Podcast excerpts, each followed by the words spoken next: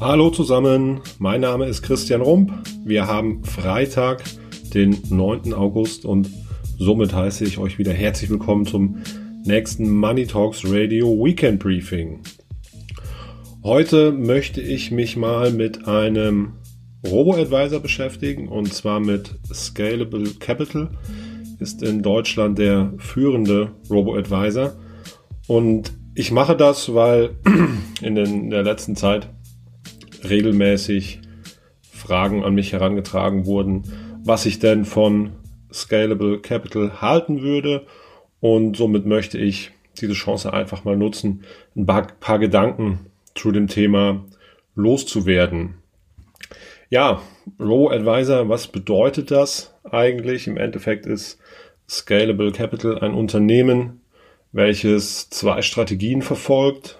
Zum einen ähm, hat Scalable eine B2C-Strategie, das heißt, ähm, sie bieten privaten Anlegern die Möglichkeit, über eine Website regelbasiert in relativ aktiv verwaltete ETF-Portfolios zu investieren. Ähm, dazu gleich noch ein bisschen mehr.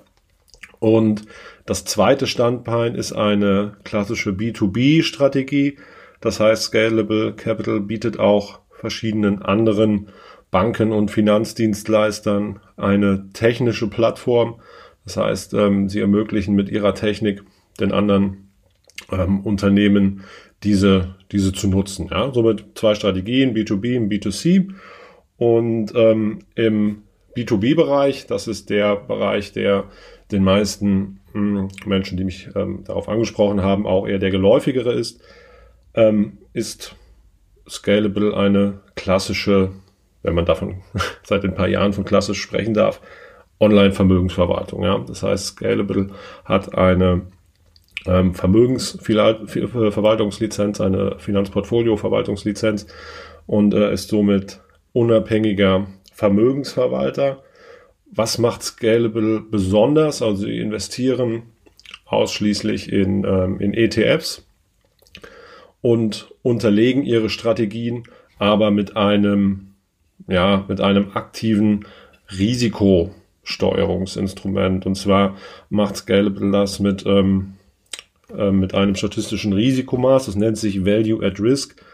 Das bedeutet ähm, im Endeffekt nichts anderes, dass, ähm, dass ein bestimmter Jahresverlust zu einer Wahrscheinlichkeit von 95 Prozent nicht überschritten wird. Ja. Scalable hat verschiedene Value at Risk Klassen, ja, das heißt von niedrigem Risiko bis zu hohem Risiko. Die äh, Details könnt ihr euch auf der Website gerne anschauen. Ich verlinke das in den Show Notes. Und ähm, dieses Value at Risk Modell soll im Endeffekt dazu führen, also Scalable versucht durch aktive Steuerung dieses Risikomaßes die Schwankungen in dem Portfolio zu glätten. Ja, das heißt, man versucht im Endeffekt möglichst viel von der Rendite der, der Kapitalmärkte mitzunehmen. Ähm, aber man versucht so ein bisschen diesem deutschen, deutschen ähm, Drang nach, nach Sicherheit gerecht zu werden und die Risiken zu glätten. Ähm, wir machen das durchaus, durchaus smart und äh, vor allen Dingen im Marketing machen sie es ähm, sehr smart. Ich persönlich verfolge einen ganz anderen Ansatz. Ich verfolge dort einen wirklich klassischen passiven, langfristigen Buy-and-Hold-Ansatz, weil ich der Meinung bin, dass diese ähm, aktive Risikosteuerung mir langfristig keinen Mehrwert bietet, dass Schwankungen zu den Kapitalmärkten dazuhören. Das ist mir bewusst, von daher akzeptiere ich diese und wenn ich diese akzeptiere, werde ich auch langfristig mit einer entsprechenden Rendite belohnt und die ist ähm, allen möglichen ähm, Studien zufolge eben höher, als wenn ich versuche, aktive Risikosteuerung wahrzunehmen. Aber das ist ja vollkommen okay. Jeder kann seine eigene Strategie fahren und äh, Scalable macht das relativ erfolgreich, muss man sagen. Die haben mittlerweile, ich glaube seit 2015, seit 2016 sind sie, sind sie am Markt. Mittlerweile haben sie 1,5 Milliarden Assets under Management bei, ich glaube, ca. 40.000 Kunden. Das ist durchaus, ähm, durchaus beachtenswert. Das hat mit Sicherheit damit zu tun, dass Scalable in den letzten Jahren ja für sie absolut sinnvolle Kooperationen geschlossen hat. Und zum Beispiel ist einmal die, die ING DIBA, Siemens Private Finance, also quasi ein Private Finance Institut für, für Siemens-Mitarbeiter, aber auch unter anderem die Targo Bank und äh, noch weitere Banken. Also sie haben dort viele Kooperationen geschlossen, die mit Sicherheit auch zu einem großen Teil dafür gesorgt haben, dass man zu diesem hohen verwalteten Vermögen in so einer kurzen Zeit gekommen ist. Ähm, in den letzten Jahren hat unter anderem auch BlackRock sich an Scalable beteiligt mit einer Minderheitsbeteiligung, aber auf Seiten von Scalable Capital ähm, macht man, denke ich, glaubhaft, ähm, glaubhaft darauf aufmerksam, dass das keinen Einfluss hat auf die Auswahl der ETFs, in die investiert wird. Ähm, ganz unproblematisch ist das mit Sicherheit nicht in der Außenkommunikation, aber ich glaube, die Jungs schaffen, Jungs und Mädels schaffen das ganz gut. Ähm, und unter anderem vor, ja, ich glaube vor, vor zwei, drei Wochen ähm, haben sie nochmal eine neue Finanzierungsrunde aufgenommen ähm, über 25 Millionen Euro. Das heißt, die bestehenden Investoren, ähm, das ist auch öffentlich, öffentlich bekannt, BlackRock, Holzbrink Ventures und Tengelmann Ventures haben nochmal ihre Beteiligung ähm, erhöht und haben nochmal 25 Millionen Euro investiert.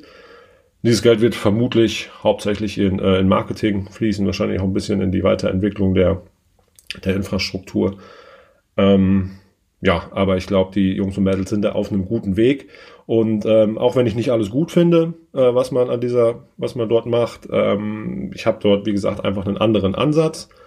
Aber meiner Meinung nach, wenn Scalable Capital dafür sorgt, dass viele Menschen in Deutschland ihr Kapital, ihr Geld, ihr Vermögen an den Kapitalmärkten langfristig investieren, anstatt es irgendwo auf der Bank versauern zu lassen, dann kann ich da nur positiv drüber denken. Weil ich bin, ähm, ich betreibe auch diesen Podcast, weil ich etwas mehr zur finanziellen Bildung in Deutschland ähm, zusteuern möchte. Und von daher finde ich es gut, wenn es, wenn es Unternehmen gibt, die ein sauberes Geschäftsmodell haben. Man hat hier relativ günstige Kosten von circa 9,5 Prozent ähm, brutto, das heißt inklusive Steuer. Ähm, das ist, das ist, denke ich, in Ordnung. Äh, man macht dort eine gute Arbeit und da ist das Geld bei, Scale, bei Scalable mit Sicherheit besser aufgehoben als bei der Bank. Von daher finde ich das gut.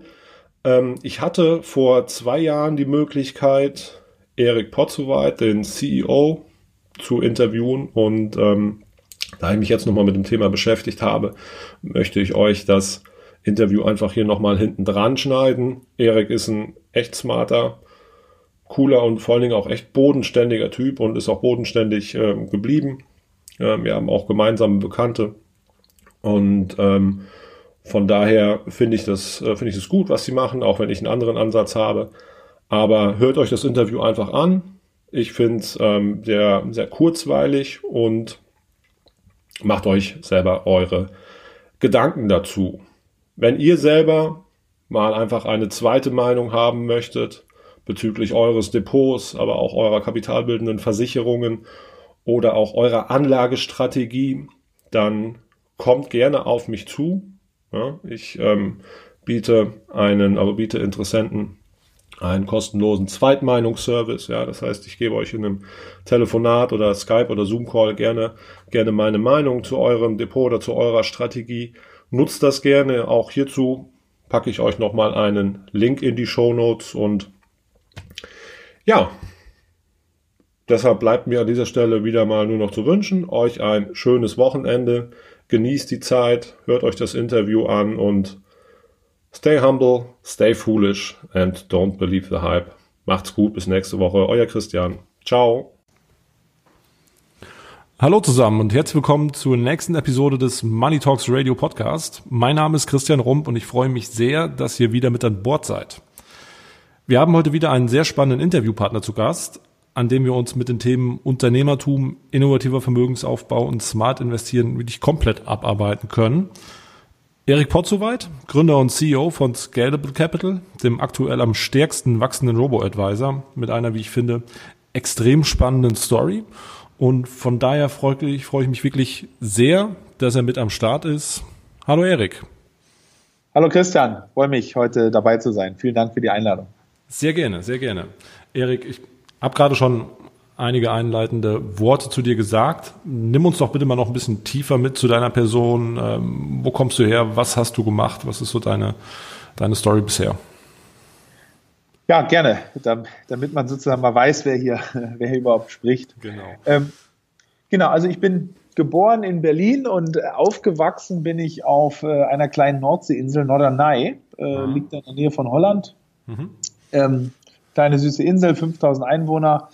Hab da eine schöne Zeit verbracht, habe dann nach dem ja, Abitur und ein bisschen Reisen angefangen, Wirtschaftswissenschaften zu studieren mit äh, Schwerpunkt Statistik. Erst in Kiel und dann später in England abgeschlossen. Mhm.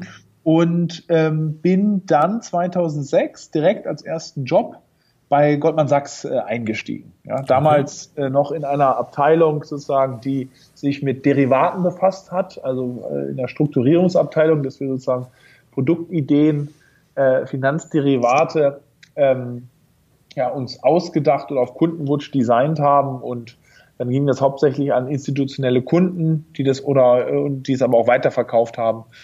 Ähm, ja, und sozusagen 2006 bis 2008 da noch in London die die, äh, die heiße Zeit sozusagen erlebt mhm.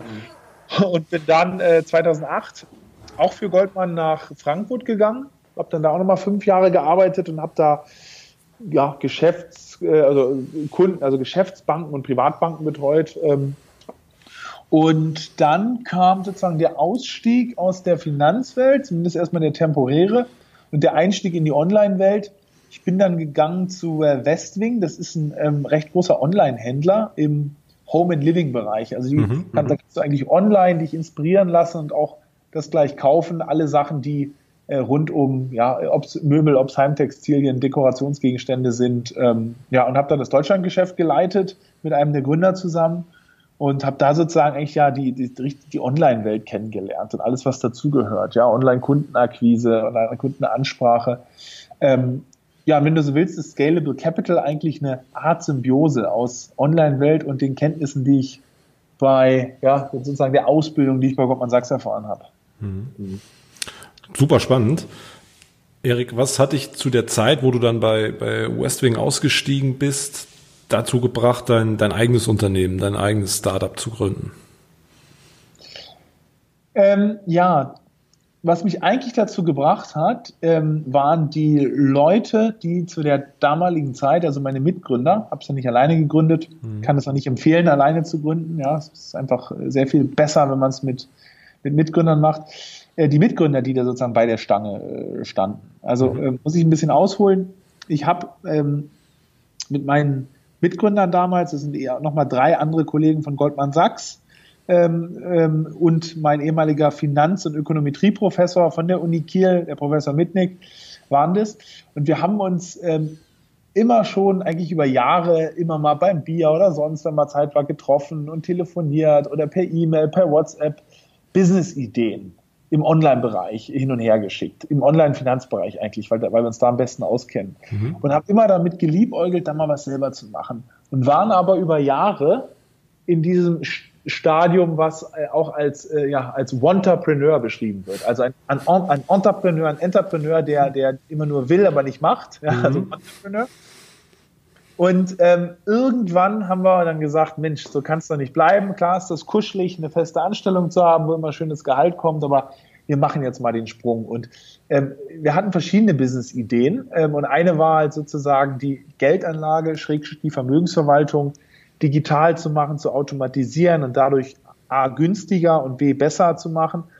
Aber ähm, die Idee war sehr wichtig, aber es war im Grunde eigentlich das, das Team, weil ich habe immer gesagt, also gerade mein Mitgründer, der Florian Pucker, der war Händler bei Goldman Sachs und der Professor Mitnick, wenn die beiden mal was machen wollen und wirklich bereit sind, den Sprung zu machen, ja, sich da voll zu engagieren, äh, dann, dann muss sich das machen, ja, das ist, weil das einfach so eine gute Truppe ist und ähm, also, deine Frage zu beantworten, es war eigentlich das Team und die Zeit und äh, ja, die Idee auch sehr wichtig, aber vielmehr eigentlich das Team. Ja. Mhm. Ja, kann ich, kann ich sehr gut nachvollziehen. Ähm, Erik, jetzt hattest du eben eine, eine Sache äh, geäußert und zwar, ähm, dass du 2006 bis 2008 bei, bei Goldman ähm, in der Abteilung für ähm, Derivate. Für, für, für ja. die Entwicklung genau von, von, von Produkten mit äh, derivativen Strukturen ähm, gewesen bist und war ja jetzt gerade auch so die heiße Zeit, ähm, in der sich dann auch so die, die Finanzkrise ähm, begeben hat. Und ähm, es wird ja durchaus gesagt, dass natürlich auch, und es ist ja auch, ist auch klar, dass, dass im Endeffekt auch ähm, derivative Produkte ähm, ihren, ihren, ihren Anteil daran hatten, dass die, ähm, dass die Krise zu solchen Ausmaßen gekommen ist. Und ich habe immer das Gefühl, dass ähm, vielleicht der Produzent noch weiß, ähm, wie diese Produkte funktionieren. Ähm, der Berater, glaube ich, schon noch relativ selten und ähm, der Kunde wahrscheinlich so gut wie nie.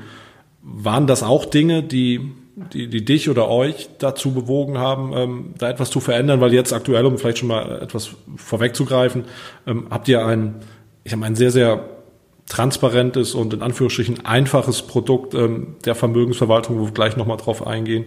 Waren das Dinge, die euch auch dazu bewogen haben?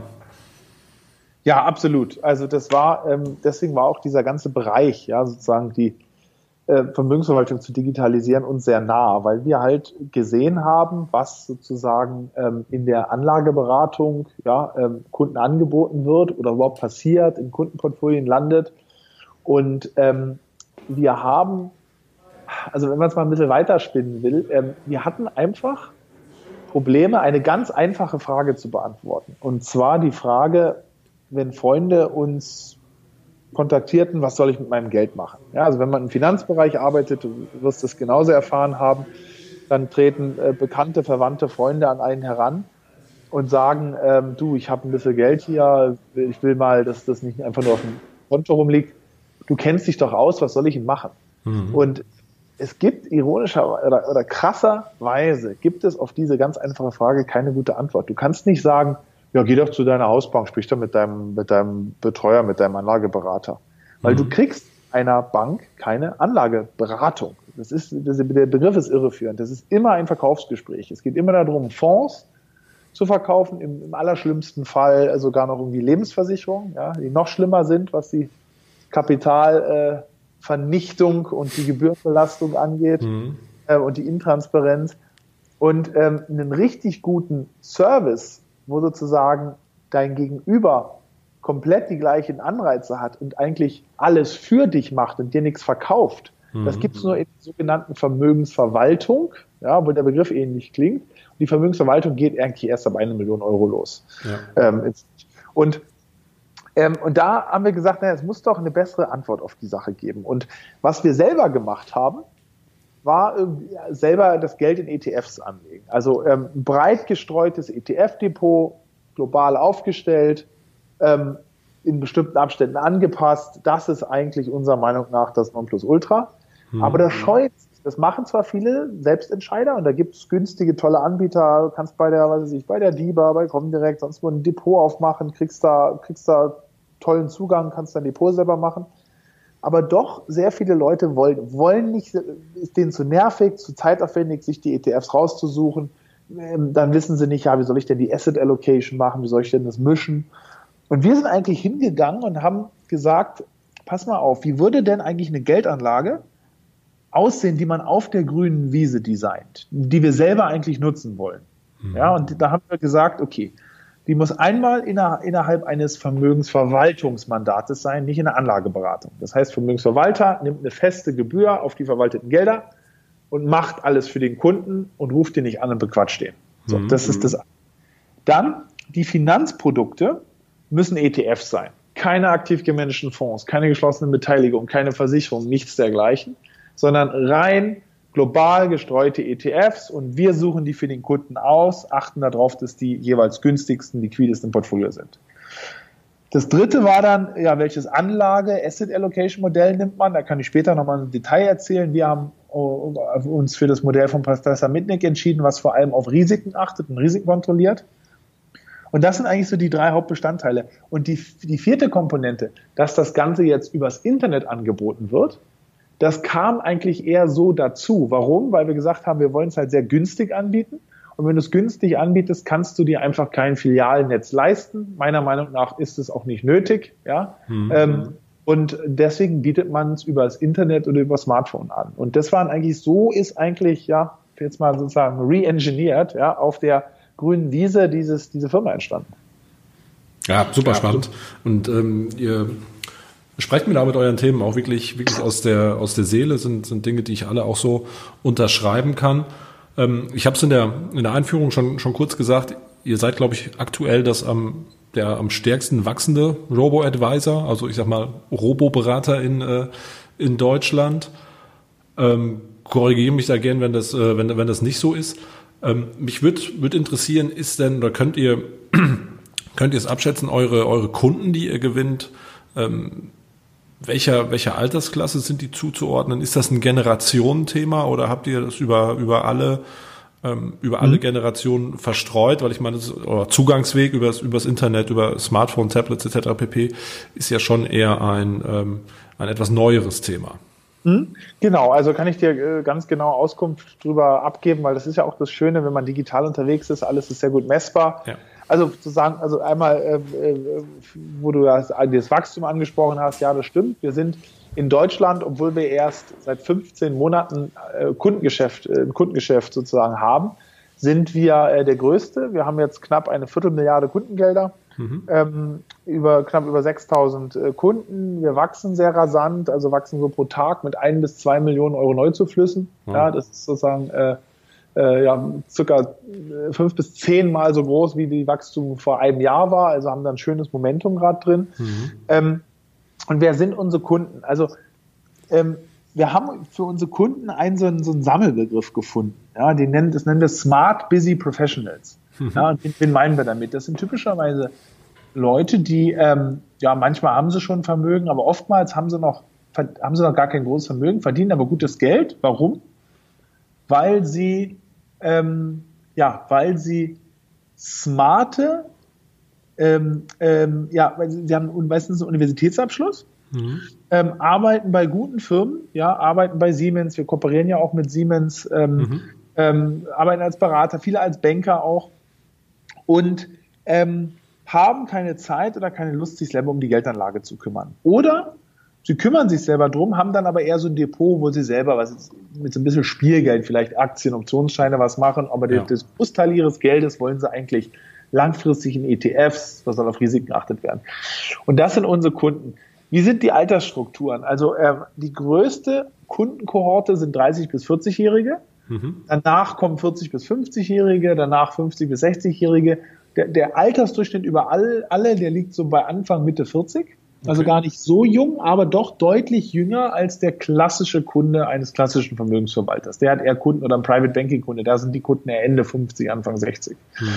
Ähm, genau, da liegen eigentlich die Kunden, also schon Leute, die sich sagen, mit Geldanlage beschäftigen wollen, beschäftigen müssen, gutes Geld verdienen, aber wie gesagt, den Gang in die Bankfiliale nicht mehr wollen. Also ich fasse es immer so ein bisschen salopp zusammen Smart Busy Professionals, also zu smart, um in eine Bankfiliale zu laufen, zu busy, um es selber zu machen. Das ist, das trifft es eigentlich. Ja. ja, ja, passt sehr gut. Ähm, ich glaube, ihr startet mit, mit 10.000 Euro, wenn ich ähm, das, das richtig sehe. Was sind genau. so eure durchschnittlichen Depotgrößen? Aktuell? Im Durchschnitt macht der Kunde so 40.000 bis 50.000 Euro. Streut sich natürlich. Ne? Also ja. sehr, sehr viele sind am 10.000 Rand. Dann hast du Kunden, die positive Erfahrungen gesammelt haben die dann auch sehr schnell in die Hunderttausende gehen hm. und natürlich auch Kunden, die im siebenstelligen Bereich sind. Ja, das ja. haben wir auch schon. Aber das Gros sind eigentlich, also es gibt einen englischen Begriff, die Amerikaner sagen zu dieser Kundengruppe Mass Affluent. Also Affluent sozusagen, ja, wohlhabend, nicht reich, aber wohlhabend, Mass Affluent sozusagen, also so, so eine breite Gruppe an einfach Leuten, guten Beruf, schon ein paar Jahre im Job, ähm, vielleicht sozusagen schon in ein oder andere Vererbungssituationen kommen diese langsam. Ähm, und das ist eine hochinteressante, äh, hochinteressante Zielgruppe. Mhm. Spannend. Ähm, Erik, jetzt gibt es ja seit, seit, seit einigen Jahren ähm, doch auch in Deutschland schon, schon einige Fintechs, gerade im Bereich ähm, Robo-Advisory, die gegründet worden sind und äh, die euch quasi am Markt begleiten. Was sind was ist da so euer USP? Was, was unterscheidet euch von, von, von euren Wettbewerbern, wenn man jetzt gerade mal die, hm? die Fintechs nimmt? Genau. Also unter den Fintechs, ähm, zum einen muss man ein bisschen aufpassen, es wird viel unter dem Namen sozusagen Robo-Advice subsumiert. Die meisten, ja, ähm, ähm, dürfen eigentlich die Dienstleistung, die da so auf der Seite steht, nämlich das Geld für andere Leute verwalten, dürfen sie eigentlich gar nicht machen, denn die meisten haben keine BaFin-Erlaubnis. Mhm. Wenn du keine BaFin-Erlaubnis hast, dann darfst du ähm, Vermittlung machen. Ja. ja. das heißt, ähm, du darfst sozusagen Finanzprodukte, Musterprodukte vermitteln, du darfst die Portfolien aber nicht selber anfassen. Mhm. Und auf den Webseiten sieht das immer ähnlich aus, äh, ist ein bisschen irreführend, aber ähm, nicht alle haben eine BaFin-Erlaubnis. Ja, mhm. Wir haben eine in Deutschland und auch in Großbritannien. Ähm, es haben andere Mitbewerber haben auch äh, eine, wir sind ja nicht die einzigen, aber ähm, die meisten unter diesen Robos haben keine. Die muss man sozusagen mal außen vor lassen. Mhm. Aber selbst unter denen, die sozusagen eine Erlaubnis haben, also was unterscheidet uns da? Ich glaube, dass ähm, der stärkste Unterschied ist im, in dem Anlage-Algorithmus, ähm, den wir verwenden. Ja, wir, wir setzen auf, äh, auf ein quantitatives Risikomanagementverfahren. Das kann ich später nochmal im Detail beschreiben. Und ich glaube, diese Art der Vermögensverwaltung, die macht uns zu einem echten Robo. Ja, also was meine ich damit? Äh, was allen gleich ist, ist sozusagen ähm, die Online, die digitale Kunden, das Kunden-Onboarding. Das heißt, du musst nicht mehr eine Filiale laufen, du musst mit keinem sprechen, du musst keine Papiere hin und her schicken, sondern das Onboarding ist komplett online. Der Vertragsschluss, alles dergleichen ist online. So, äh, das machen eigentlich fast alle. Ähm, wo sich dann die Spreu vom Weizen trennt, ist die Art und Weise, wie das Geld angelegt wird. Da ist bei, bei vielen Robos, nicht nur in Deutschland, sondern auch in England, steckt oftmals dann trotzdem ein ja ein alte Weltkonzept. Also mhm. entweder ein Portfolio-Manager, der Stockpicking beschreibt, oder einfach ein Musterdepot, 60% Aktien, 40% Anleihen, das wird eigentlich nie geändert. Da wird am Jahresende wieder auf die Zielgewichte zurückgeschraubt und das war's. Und wir setzen, äh, wir setzen ein sozusagen richtiges quantitatives Verfahren äh, ein zur Risikosteuerung. Ähm, und ja, ich glaube, das ist sozusagen ein, ein, USP, wo wir uns unterscheiden äh, von, von, von, anderen Anbietern. Mhm. Ja, spannend. Ähm, wir haben eben schon gesagt, ihr, ihr investiert ausschließlich in, in ETFs. Ich meine, die Gründe hatten wir auch schon angesprochen und die sind auch ähm, augenscheinlich. Die ETFs sind sehr transparent, sehr günstig. Ähm, häufig wird auch ähm, wird einem auch zu verstehen gegeben, dass die, die Investition grundsätzlich sehr einfach ist. Ähm, es gibt es natürlich doch einige Dinge, auf die man achten sollte, wenn man über die ähm, Asset Allocation spricht, also über die, ähm, über die Aufteilung des Vermögens. Wie sieht da euer Investitionsprozess aus? Wie investiert ihr in ETF? Genau. Also grundsätzlich sozusagen unser, unsere Anlagemethode hat zwei große Säulen und die hast du jetzt beide auch schon mal so in Stichpunkten benannt.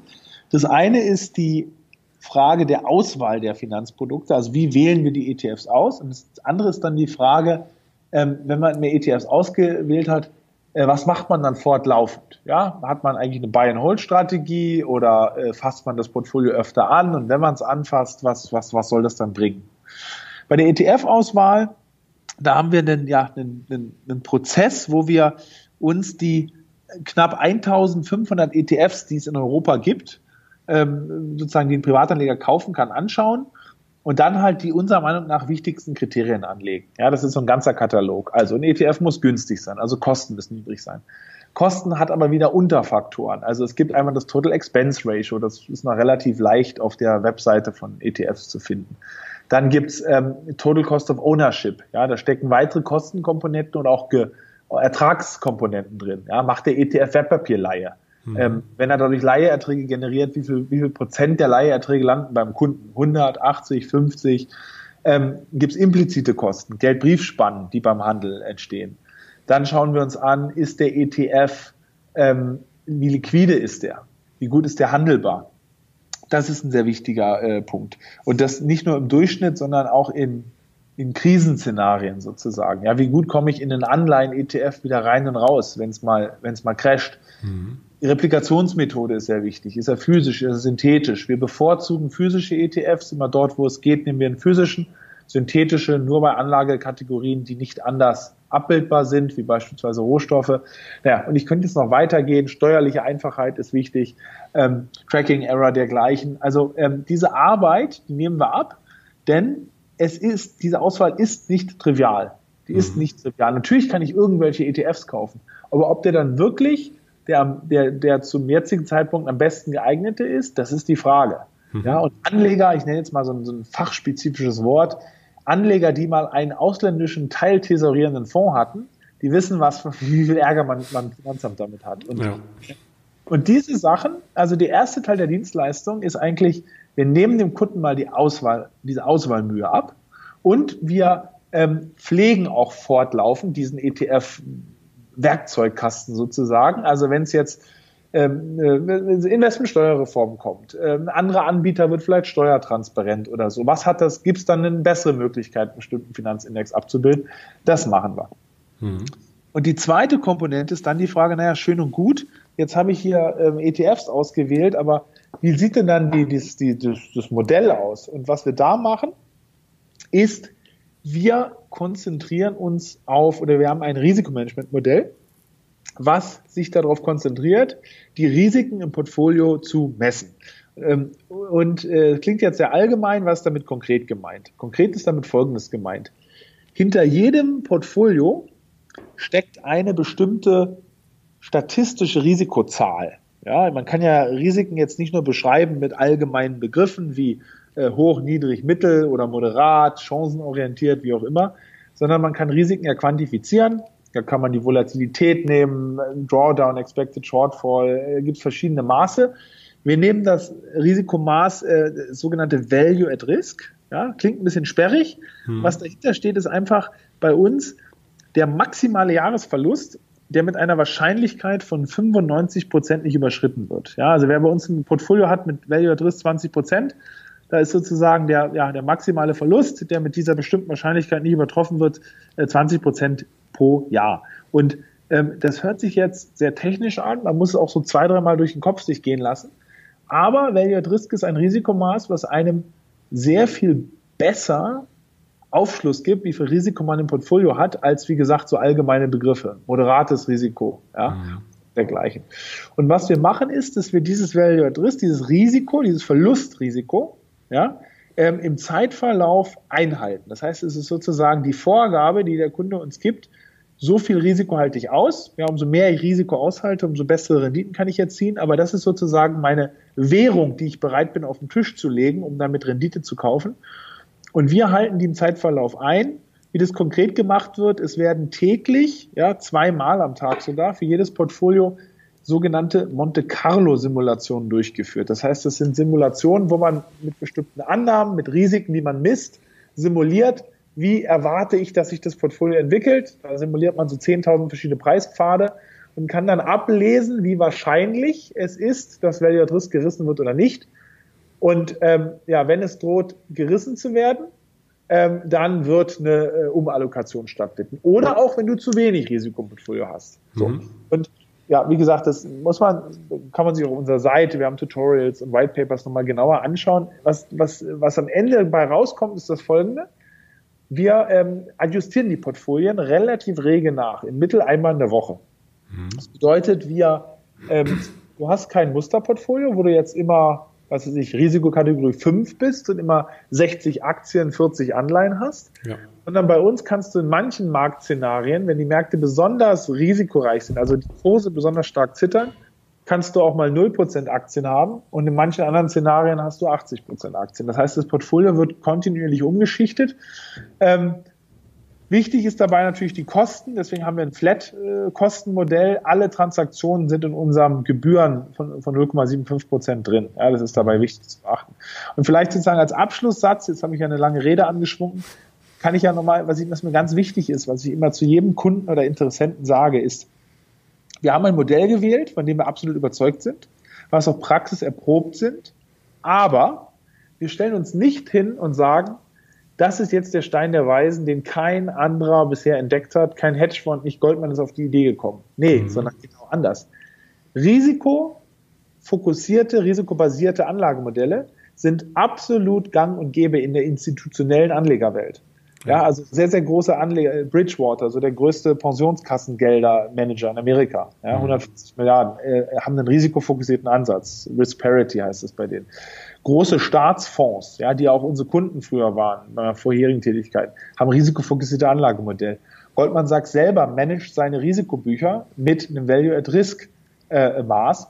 Ähm, da stellt sich nicht morgens jemand hin und sagt, ich glaube, Volkswagen ist jetzt besser als Daimler und deswegen mache ich dieses oder jenes, sondern sie haben, man hat Risikovorgaben und die versucht man einzuhalten über, über mittelfristig. Und, ähm, und was wir eigentlich machen, ist ein, ein Anlagemodell, was gang und gäbe ist im institutionellen Bereich, das zu, zu verpacken und sozusagen Zugang zu geben äh, äh, Privatinvestoren. Also du hast als Privatinvestor ja keine Chance, da überhaupt ranzukommen.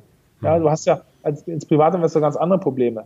Wenn du mit 20.000 Euro in eine Filiale reinläufst, da weiß der Berater, in eine Bankfiliale, der Berater weiß schon, wo du zur Tür reinkommst, weiß der schon, mit welchem Produkt du wieder nach Hause läufst. Ja. Nämlich mit dem Vertriebsprodukt, was äh, noch abgesetzt werden muss in dem Monat. Das klingt wie ein Stereotyp, den ich hier erzähle, äh, äh, aber es ist tatsächlich so. Es, so ist die Praxis der Anlageberatung. Genauso aus.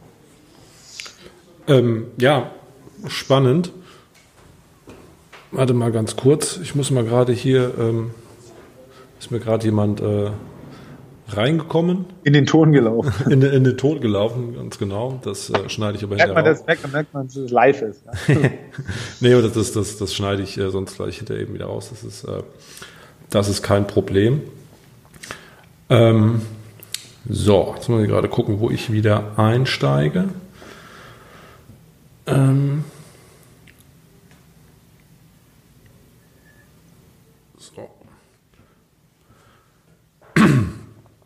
Ja, also das finde ich ähm, persönlich auch einen, einen sehr interessanten Ansatz, also quasi ähm, Anlagemöglichkeiten, die die ähm, institutionelle sowieso regelmäßig nutzen, dem Kunden zugänglich zu machen. Vor allen Dingen, was ich finde, halt auf eine sehr, sehr transparente Art und Weise. Ähm, es gibt ja durchaus auch den, den ein oder anderen aktiv gemanagten Fonds, der, der Ähnliches versucht. Ähm, aber das ist natürlich mit der, mit der Transparenz immer so, ähm, immer so Richtig, seine Sache. Genau. Ähm, ich finde das Thema, finde das Thema sehr interessant und eine Frage, die ich mir, die ich mir immer wieder stelle. Grundsätzlich Vermögensverwaltung oder gerade auch die, die Asset Allocation und auch ähm, Risikomessprozesse haben natürlich extrem viel mit, mit Mathematik zu tun und ähm, grundsätzlich Anlageprozesse haben viel mit, ähm, viel mit, mit, mit Daten zu tun. Sind Roboter grundsätzlich die besseren Berater? Eine ganz plakative Frage. Ja, ähm, ist eine, ist, hast du schön auf die Spitze getrieben eigentlich, ähm, weil es wird ja auch ganz gerne auch in der Presse immer dieses sozusagen dieses Bild so gezeichnet, also da hast du den Roboter oder vielleicht sogar im Terminator gestalten gegenüber dem Menschen. Ähm, also ähm, meine Antwort ist grundsätzlich ja, aber ich muss es differenziert äh, beantworten. Also ähm, meine erste Differenzierung ist sozusagen, ist Technologie, ja, oder ein Robo oder ein Algorithmus oder wie man, was für Begriffe man da auch für findet, hat der im Finanzbereich die perfekte Glaskugel in der Hand? Nein, natürlich nicht. Und jeder, der das so verkauft, da ist viel Scharlatanerie dabei. Das ist, äh, da muss, das ist nicht der Fall. Aber ich kann dennoch mit smarter Software, Technologie, mit dem Robo viele Sachen doch sehr viel günstiger und verlässlicher steuern, als es ein menschlicher Bankberater kann. Ja. Also ähm, günstiger, das liegt, glaube ich, jedem auf der Hand. Ähm, ein automatisiertes Anlagesystem, wo ich eine Software habe, wo ich sozusagen, ähm, wir haben mit 6000 Kunden, wir haben ein Büro in München, eins in London, äh, wir brauchen kein Filialnetz. Ende des Jahres wollen wir vielleicht 15.000 oder 20.000 Kunden haben. Das lässt sich einfach effizient steuern, da kriege ich die Kosten enorm mit runter. Das, da ist ein Haken dran. Ähm, verlässlicher, Meiner Meinung nach auch. Warum? Weil ich gerade den, also neben den Kosten gibt es einen, Bereich, der bei der sozusagen menschlichen Geldanlage mich besonders stark kneift, und das sind Emotionen.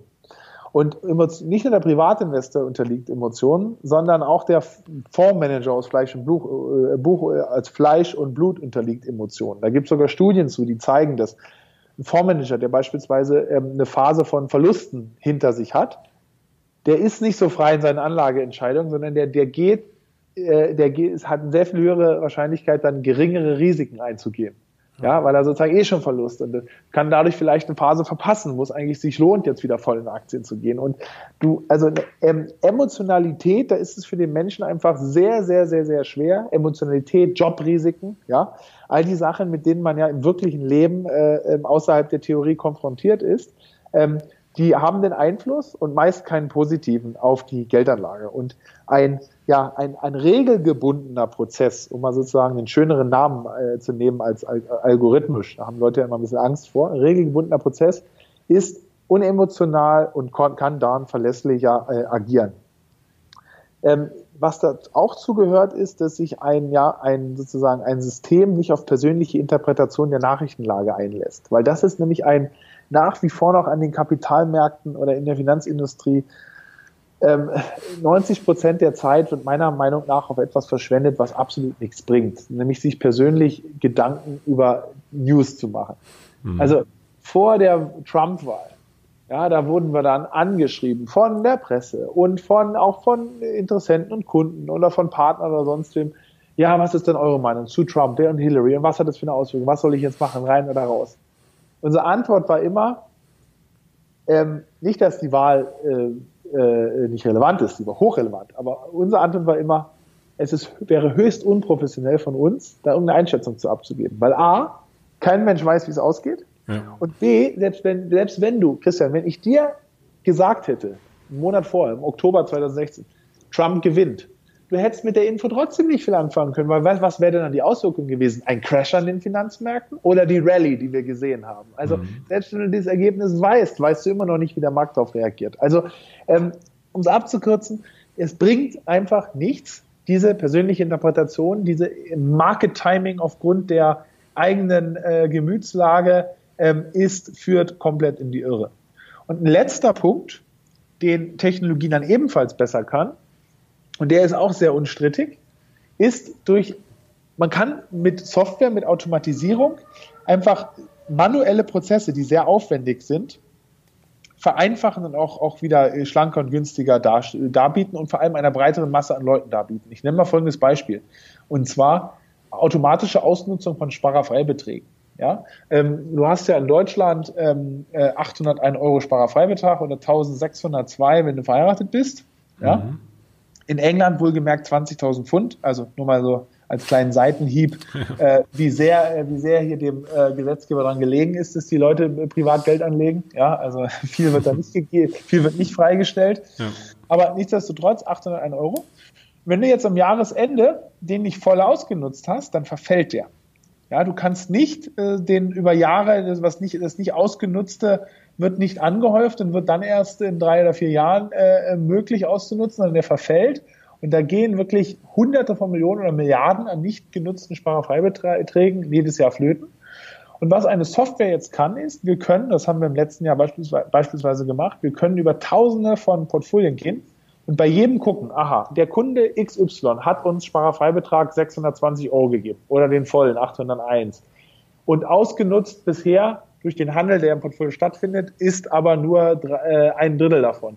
Und dann können wir ein, ähm, gucken, okay, welcher ETF im Portfolio ist, ist ein, ein Gewinner gewesen, hat den entsprechenden Gewinn gemacht und können genau für den verbleibenden Sparerfreibetrag den Anteil verkaufen und diesen Gewinn kosten, also nicht kosten, sondern steuerfrei vereinnahmen und dann wieder anlegen. Man darf das nicht am gleichen Tag machen, man muss ein bisschen warten mhm. und kann es ein, zwei Tage später anlegen. Und das hört sich jetzt nicht nach viel an. Ja, dreht sich dann, was weiß ich, ein paar hundert Euro oder manchmal auch nur um 30 Euro. Aber was man nie vergessen darf am Kapitalmärkten ist der Zinseszinseffekt. Ja, die 30 Euro, die du jetzt mehr hast, diese hast du nicht nur in 30 Jahren mehr, sondern die können sich jetzt auch noch 30 Jahre lang oder 20 Jahre lang jedes Jahr mit der Kapitalmarktrendite äh, verzinsen. Und deswegen ist es wichtig, überall da, wo es möglich ist, das halt rauszuholen. Und das kann Software besser, als es ein äh, Berater äh, oder manueller kann, weil das ist viel, wäre viel zu aufwendig für den. Hochvermögende Kunden, wenn du ein eigenes Family Office, Office hast, da kriegst du das gemacht. Ja. Aber der Privatsparer, selbst wenn er 100, 100 wenn er 300, 400, 500.000 Euro mitbringt, der kriegt sowas nicht. Der ist komplett gekniffen. Ja. Und äh, ja, das mal einfach als ein, als ein Beispiel. Also meine, meine Antwort wäre ja, äh, der Roboter ist, ist, äh, ist besser. Er kann die Zukunft zwar auch nicht perfekt vorhersagen, aber er ist in, aufgrund der Sachen, die ich genannt habe, ist er, ist er, äh, ist er besser als der, als der, als der Bankberater, ja. Hm. Ähm, inter, interessante Ansicht und ähm, die würde ich auch so so unterstreichen, zumindest was diesen, was diesen separaten Teil der, der, der Vermögensanlage, der Vermögensverwaltung betrifft, weil ich mhm. bin ja jetzt selber auch ähm, als, als Honorarberater tätig und hoffe natürlich auch, das noch einige Jahre machen zu können. Und ähm, ich sehe aber immer wieder, dass, ähm, dass gerade in, in diesem Bereich wirklich, ähm, ich sag mal, eure Themen, glaube ich, zukunftsweisend sind. Und ähm, meiner Meinung nach ist es dann einfach die, die Aufgabe der, der Berater, das Ganze eben in die langfristige Finanzplanung entsprechend einzubetten, weil was bisher ähm, Computer noch nicht können oder, oder Robots ja. noch nicht können, ist eben ähm, mit Kunden zusammen ähm, finanzielle Ziele zu erarbeiten. Und das sehe ich einfach immer Absolut. wieder. Das ist, äh, das sind Dinge, die auch nur sehr rudimentär vorhanden sind. Häufig wird zwar irgendwo gespart, aber es wird, äh, es bestehen keine, keine richtigen Ziele. Und ähm, von daher sehe ich das absolut auch als, als Symbiose für die Zukunft und sehe das auch ähm, gerade auch für mich als ähm, ganz tolle Chance. Und ähm, von daher. Nee, da gebe ich dir vollkommen recht. Da, da, gebe ich dir vollkommen recht. Ähm, weil ähm, was ja Robots heutzutage machen oder wir auch ist, der Kunde kommt eigentlich hin und der weiß eigentlich schon, okay, ich habe diesen Teil des Geldes, das brauche ich nicht, das will ich jetzt gerne von euch in ja. ETFs angelegt haben. Aber die Entscheidung dahin zu kommen, deswegen habe ich auch unsere Kundschaft beschrieben, die jetzt noch sehr speziell ist, also gebildet und so, die, die haben eigentlich eine Ahnung, überhaupt dem Kunden mal zu sagen, pass mal auf, also erstmal tilgst du den Kredit, ja, das ist erstmal das Wichtigste. Und danach nimmst du bitte diesen Anteil des Geldes und, und den investieren wir in Kapitalmärkten. Ne? Das ist Financial Planning. Da, äh, äh, da wird da das sozusagen, das, das, das, ähm, da macht es absolut Sinn dazu, mit jemandem zu sprechen. Ein Vorteil, den auch ein Berater hat, insbesondere ein Honorarberater, ist, und das darf man nicht unterschätzen, Händchen halten in Krisenzeiten. Ne? Weil ganz, ganz viel Rendite geht ja verloren. Nicht, weil du ähm, also auch, aber nicht nur, weil du jetzt irgendwie ähm, ähm, ähm, die falsche Asset Allocation hast. Ja, der eine hat vielleicht ein bisschen mehr Aktien, der andere weniger, sondern insbesondere, weil die Leute in Krisen aussteigen. Ja, das ist das ist katastrophal.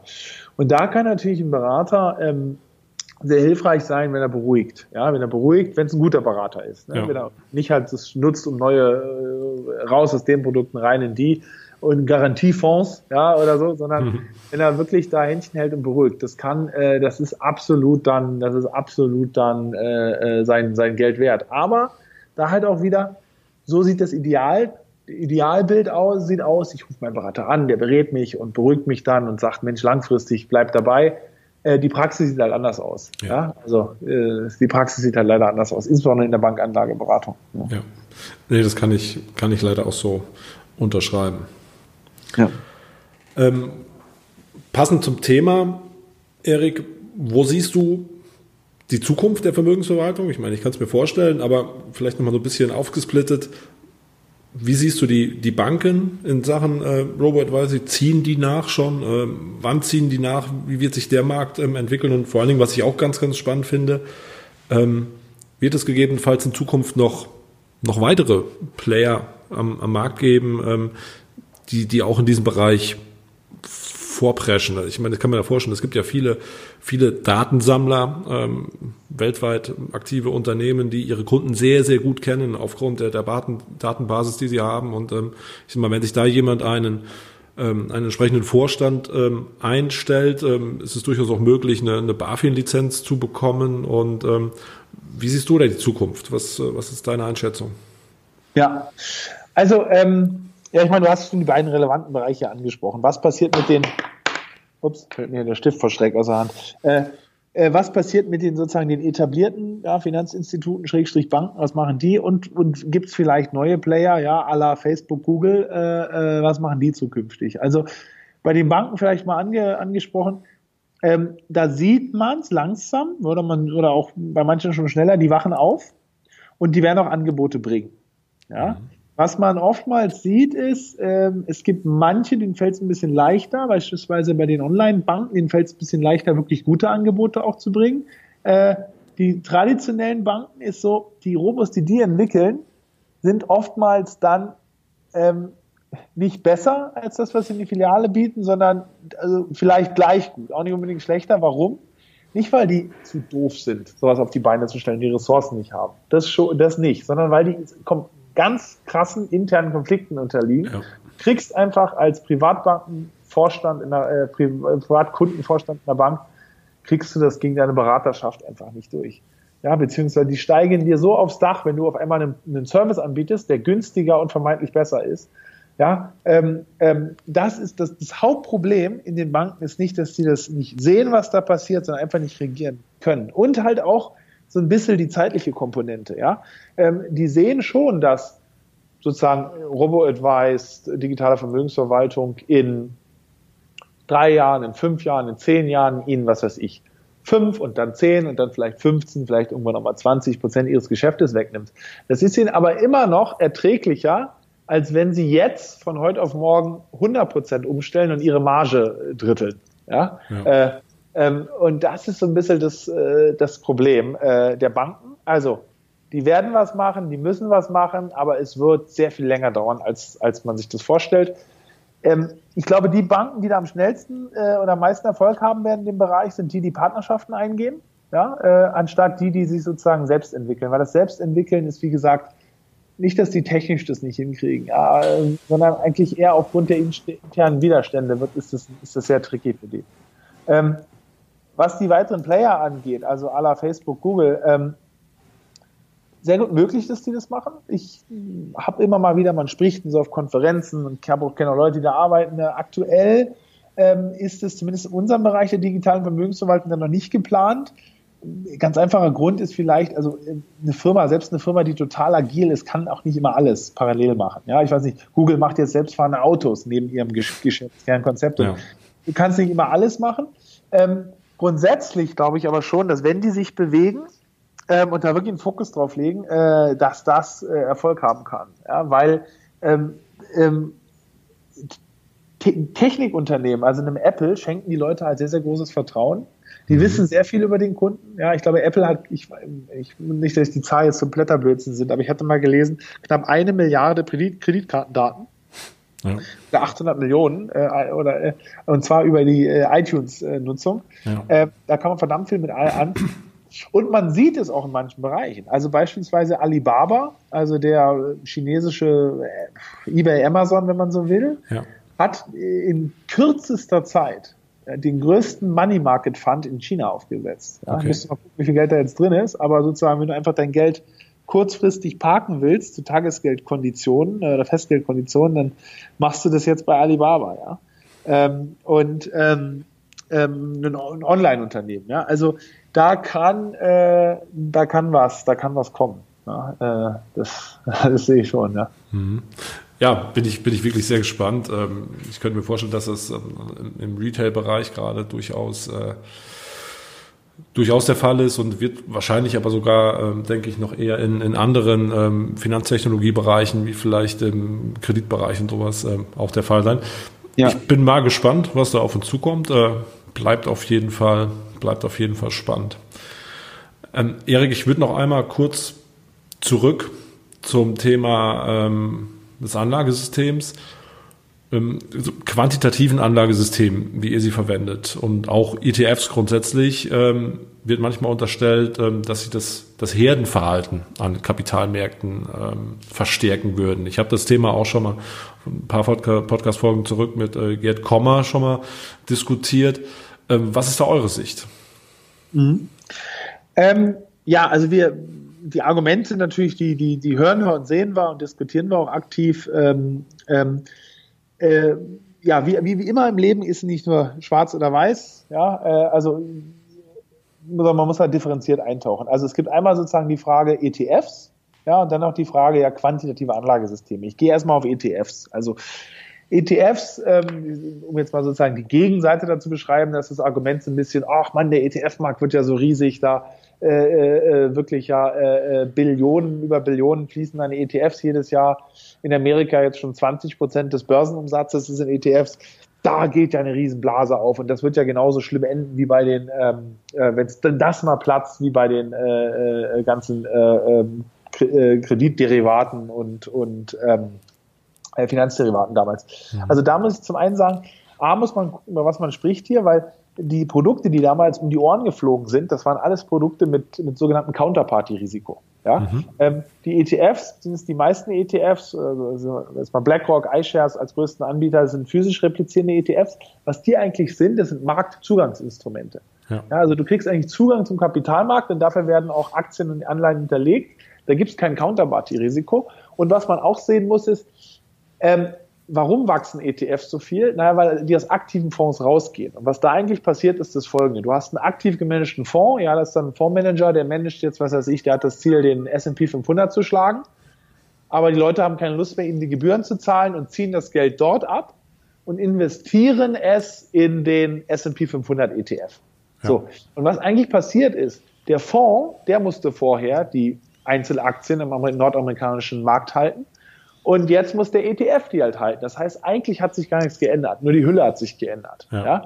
Ähm, viel ist da auch Säbelrasseln der etablierten Industrie. Weil die natürlich, also vor allem der Fondsindustrie und mit der Banken, der die sozusagen ja an den Fonds verdienen. Ja, jede Bank hat ja seine Fondsgesellschaft, die Deutsche, die DWS und die Sparkassen, die DEKA und die Volksbanken, die Union und daran verdient man dann sein Geld, wenn man die einsetzt. Und die sehen natürlich schon ihre Fälle wegschwimmen. Ne? Also, Absolut, ja. um, mal, um mal ein Beispiel zu nennen, ähm, BlackRock hat Quartalsergebnisse rausgegeben vor jetzt auch schon vier Wochen her äh, fürs Q1. Die haben äh, 80 Milliarden Zuflüsse in ihre, in ihre Produkte gehabt, also ja. absoluter Rekord, 80 Milliarden. Ja. Ähm, Zuflüsse in passiven Produkten, also ETFs und Indexfonds, waren 82 Milliarden. Mhm aktive Produkte hatten zwei Milliarden Abflüsse. Also das gesamte Wachstum kommt aus dem Bereich ETFs und Indexfonds. So. Und äh, ähm, genau, und das ist natürlich so. Deswegen, also meiner Meinung nach, also ähm, dass man die, äh, ähm, ich sag mal so, dass man die, die ETFs jetzt dafür verantwortlich macht, Finanzkrise, das ist nicht, das ETF ist ein Medium, um Zugang zum Kapitalmarkt zu kriegen. Ja, ja ist aber nicht, ist meiner Meinung nach nicht intrinsisch ein ein, ähm, äh, ein Problem. Äh, und dann gibt es dann gibt's so, dann gibt's sehr verkopfte, sehr theoretische Diskussionen. Eine Diskussion ist zum Beispiel, ja, aber ETFs, wenn jetzt alle nur noch ETFs nehmen, dann besteht doch, dann kümmert sich keiner mehr darum, aktive äh, Aktienauswahl zu machen, ja, mhm. Aktienanalyse überhaupt.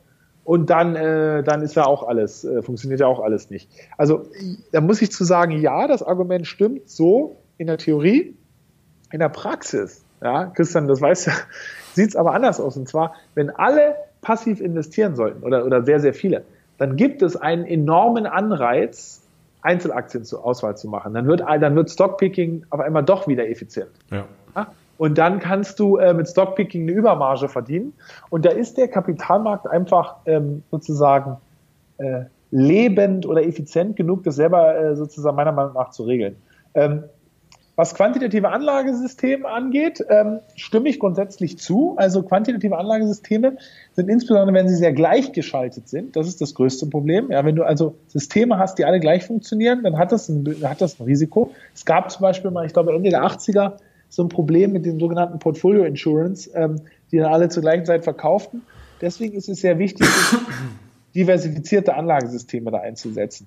Grundsätzlich ist meine Meinung so ein bisschen immer, also weil es wird sozusagen quantitativen Anlagesystemen wird Herdenverhalten vorgeworfen. Mhm. Wo kommt denn der Begriff eigentlich her? Also das schlimmste Herdenverhalten legt immer noch der Mensch an den Tag. Ja. ja? Und äh, ähm, deswegen, da sozusagen mein, äh, man kann da noch tausendfach in Details gehen, aber meine große Plädoyer ist halt, quantitative Anlagesysteme, wenn jeder sie benutzt, auch nicht gut, aber bis zu einem bestimmten Grad reduzieren Emotionalität an Kapitalmärkten und das, das ist ein Vorteil. Gerade ja. gegenüber dem Herrenverhalten, was ja gerade Menschen an den Tag legen. Weil es wird bei der, ja, dem Kritik gegenüber quantitativen Algorithmen immer so getan, als wenn die Alternative, nämlich der Mensch, unfehlbar wäre. Und um mal sozusagen eine Analogie aus dem Autobereich zu bedienen, ja, es ist ja jetzt die große Frage, selbstfahrendes Fahren und Tesla hat da eine Software und ähm, ist die Software unfehlbar? Nein. Wird es damit nie zu einem Crash kommen? Nein. Aber die Alternative ist ja nicht, dass das menschliche Fahren unfehlbar ist. Da muss man sich doch nur mal anschauen, was auf Straßen heutzutage los ist. Ja. ja? Also, und ähm, ich bin so ein bisschen der Meinung, ja, mag ich mich vielleicht aus weit aus dem Fenster hängen, beim Autofahren ist es sogar noch viel naheliegender. Ich glaube, dass wir irgendwann unsere Kinder, ja, werden uns irgendwann mal fragen, keine Ahnung, vielleicht in 20 Jahren oder vielleicht auch erst in 30, da muss man, also muss ich zumindest mal gucken, wie lange man mit den Kindern dann wartet, aber äh, die äh, äh, werden uns irgendwann mal fragen, ähm, sag mal, durften Menschen wirklich früher Autos fahren? Das ist doch der absolute Wahnsinn. Da kann man doch, wenn da, wenn jemand Alkohol trinkt und nicht aufpasst oder am Handy rumspielt, da kann ja andere Leute damit umfahren. Also ich glaube, es wird irgendwann in der Zukunft undenkbar sein, dass man so dass man da einen Menschen hinter Steuer lässt. Das ist ja furchtbar gefährlich. Ja? Kann mhm. auch eine Software viel besser. Ja. Ja, absolut spannende, spannende Ansätze. Ähm, da können wir natürlich jetzt auch sehr lange noch äh, uns drüber unterhalten. Und hitzig. und hitzig, auf jeden Fall. Ähm, ich würde aber, denke ich, habe noch so ein, zwei Fragen und dann so langsam zum, zum Abschluss kommen. Äh, wir ja. kommen so langsam auf die Richtung der Stunde zu. Ähm, Erik, vielleicht so als beiden abschließenden Fragen erstmal, wo geht bei euch die Reise hin? Was sind so die nächsten Steps? Und ähm, wie steht ihr zum Thema Kooperationen? Frage ich auch durchaus nicht ganz äh, uneigennützig. Ja, sehr gut. Also, ähm, ja, wo geht die Reise, äh, ähm, wo geht die Reise hin? Also, ähm, ja, muss ich selber fast so ein bisschen schmunzeln, weil jedes, jedes Startup hat das Ziel. Also wir wollen, wir wollen schon, ja, ja, so, ja, so ungefähr. Wir, wir, wollen schon, und das müssen wir auch, wenn man sich allein das Gebührenmodell anschaut, wir wollen schon wirklich ein sehr großer digitaler Vermögensverwalter sein. Ja. ja? Und also, äh, wenn man das jetzt mal sozusagen noch ein bisschen amerikanisch äh, schrägstrich großspuriger äh, auf, äh, auf, aufschreiben will, dann ist schon das Ziel, wir wollen eigentlich innerhalb äh, in Europa, ja, da wo wir uns sozusagen auch gut auskennen, heimisch sind, wollen wir der größte bankenunabhängige digitale Vermögensverwalter sein. Mhm. Ja, also ähm, und äh, das ist das Ziel in Deutschland, sozusagen unter dieser Definition, rein digital, keine Bank sozusagen, die da äh, ähm, ähm, ähm, äh, das sozusagen äh, hausintern macht und da irgendwie Assets verschieben kann, da ja. sind wir. Ähm, und wollen da das in Europa weiter ausbauen und das wirklich über die nächsten Jahre oder Jahrzehnte, weil es ist schon ein Businessmodell, wo du nicht über Nacht Erfolg hast. Ja, hast jetzt eine coole App und die laden alle Pokémon Go mäßig äh, runter den Monat und nächsten Monat bist du wieder aus, mhm. äh, out, sondern Vermögensverwaltung ist was, wo du dir wirklich auch im Digitalbereich eine Marke, Namen und Vertrauen aufbauen musst. Und das dauert Jahre oder, oder, oder noch länger. Ja. Ja. So. Also das ist das Ziel. Wir wollen in weitere Länder gehen. Wir sehen halt, dass es, wir haben in Deutschland sind wir sehr gut gestartet. In England äh, sind wir etwas später gestartet. Brexit kam ein bisschen dazwischen, aber da sehen wir jetzt auch, äh, dass es gut funktioniert. Es gibt Märkte in Europa, die Schweiz ist hochinteressant. Was da an Bankgebühren anfallen, das glaubst du nicht, was den Leuten abgeknüpft wird. Ja? Äh, Frankreich ist ein Markt, wo, äh, äh wo, es, wo, es, wo es enorm viel noch äh, zu machen geht. Ja? So ein richtig oligopolistischer Markt da, äh, wo die Banken nicht sehr auf die Kunden achten müssen oder sich zumindest so verhalten, als wenn sie es nicht müssten. Dann gibt es andere Märkte, die hoch ETF und online-affin sind, ja, skandinavischen Märkten, Holland ist so ein Markt. Ähm, also es gibt da, es gibt sehr große, interessante Märkte, die sich wieder berappeln. Spanien ist ein Land mit über 40 Millionen Menschen, sehr viel mehr Menschen im Mass-Affluent-Bereich, als man das eigentlich glaubt, die jetzt ja. nach der Wirtschaftskrise mehr auf die Beine kommen. Und da gibt's gar keinen Robo-Advisor, ich glaube nur einen oder so. Äh, ähm, also das ist sozusagen das Ziel jetzt. Wir wollen dann nach Europa wir wollen da einen guten Job machen und da wirklich eine Marke aufbauen, wo wenn du sozusagen an ETFs äh, Schrägstrich äh, Online ETF Vermögensverwalter denkst, dann sollst du an uns denken. Das ist so das Ziel. Ja, ähm, ja und wo geht die Reise da insgesamt hin? Also ich glaube, ähm, jetzt können wir auch in den Bereich der Kooperation. Es ist nicht immer so, dass man dagegen die Banken kämpfen muss, sondern man kann meiner Meinung nach da Banken oder auch Vermögensverwalter und dergleichen sehr offen gegenüber Kooperationen sein. Ja, weil ähm, natürlich teilt man sich dann sozusagen das Geschäft, das man dann zusammen macht, aber die Banken haben natürlich schon einen großen Vorteil, die haben viele Kunden und können sozusagen einem jungen Unternehmen Zugang zu einer großen Kundschaft bringen, die man sozusagen dann nicht mit teuer Marketinggeld anwerben muss. Und wir haben den Vorteil da, äh, ein frisches, unserer Meinung nach sehr gutes Konzept mit einzubringen. Das heißt, wir stehen Kooperationen offen, kleinen wie großen. Kooperation, ja, ob es jetzt mhm. ein Vermögensverwalter und ein großes Finanzinstitut, eine Versicherung dergleichen ist. Wir ähm, haben ja auch schon ein paar Kooperationen. Wir arbeiten mit KSW Vermögensverwaltung, die sitzen in Nürnberg zusammen, die, die uns insbesondere bei den Kindern ihrer Kunden einsetzt, sehr erfolgreich. Wir arbeiten zusammen mit äh, Siemens, da sind wir sehr stolz drauf. Also Siemens empfiehlt uns aktiv an seine 250.000 Mitarbeiter und deren Familien in Deutschland als der empfohlene Online-ETF-Vermögensverwalter. Ganz schöner Zugangsweg, ja. Super. Da haben wir im Januar sozusagen gegen das Publik die Partnerschaft und also ob Firmen, ob Banken, ob Vermögensverwalter, so sind wir, da sind wir aufgeschlossen. Und äh, ja, weil wir halt glauben, es hört sich jetzt ein bisschen äh, bisschen sehr fromm an, weil wir halt glauben, wir haben was, was Gutes, was, dem Kunden, was für den Kunden gut ist. Ja. Und ähm, das müssen halt mehr Kunden erfahren. Äh, und äh, ähm, ja, und deswegen auch sehr gerne in der Kooperation. Ja, also da sind wir, da sind wir aufgeschlossen. Erik, sehr, sehr spannend, ähm, wirklich, wirklich interessant. Vielleicht so zum Abschluss, ja. ähm, wo kann man Kontakt zu euch aufnehmen, wo kann man sich ähm, informieren, äh, wo gibt's wo gibt's noch, äh, noch Näheres, wenn der ein oder andere noch ein bisschen tiefer einsteigen möchte? Genau, also ähm, durch unsere Natur, durch unsere digitale Natur natürlich ist das, wo immer die besten, neuesten äh, Informationen sind auf unserer Webseite, ja. Äh, äh, www.scalable.capital. Ja, die Mühe zu buchstabieren mache ich gar nicht, das ist so kompliziert. Aber wenn man es in Google eintippt, landet man bei uns. Ja, mhm. äh, da kann man auch schauen. Übrigens, wir machen ja auch immer so Städte-Roadshows. Also wir sind, würde ich sagen, so alle paar Monate in, ähm, in München, in Frankfurt, in Hamburg, in Berlin, auch mal in Stuttgart und, und Düsseldorf. Ähm, kann man uns auch mal live sehen. Wir veröffentlichen auf unserer Seite Webinare, wo man mal en Detail zu verschiedenen Themen sich das anhören kann. Ähm, und natürlich jetzt auch in deinem Podcast, ja. ja, das freut mich natürlich ganz besonders. Ja, ähm, von daher kann ich auch nur dazu aufrufen. Schaut ja. euch das mal an. Wirklich ganz, ganz ähm, spannendes Produkt, wie ich finde, mit einer, mit einer interessanten Story dahinter und ganz, ganz viel Know-how. Ja. Ähm, von daher, Erik, bleibt mir zu sagen, vielen Dank dir, dass du die Zeit genommen hast. Vielen Dank für die sehr vielen interessanten Eindrücke und ähm, ich hoffe, wir hören uns hier vielleicht nochmal ähm, zu einer Vertiefung des Themas wieder. Gerne. Vielen Dank, Christian, für deine Zeit und ja, alles Gute. Tschüss. Alles klar. Ciao, Erik. Ciao.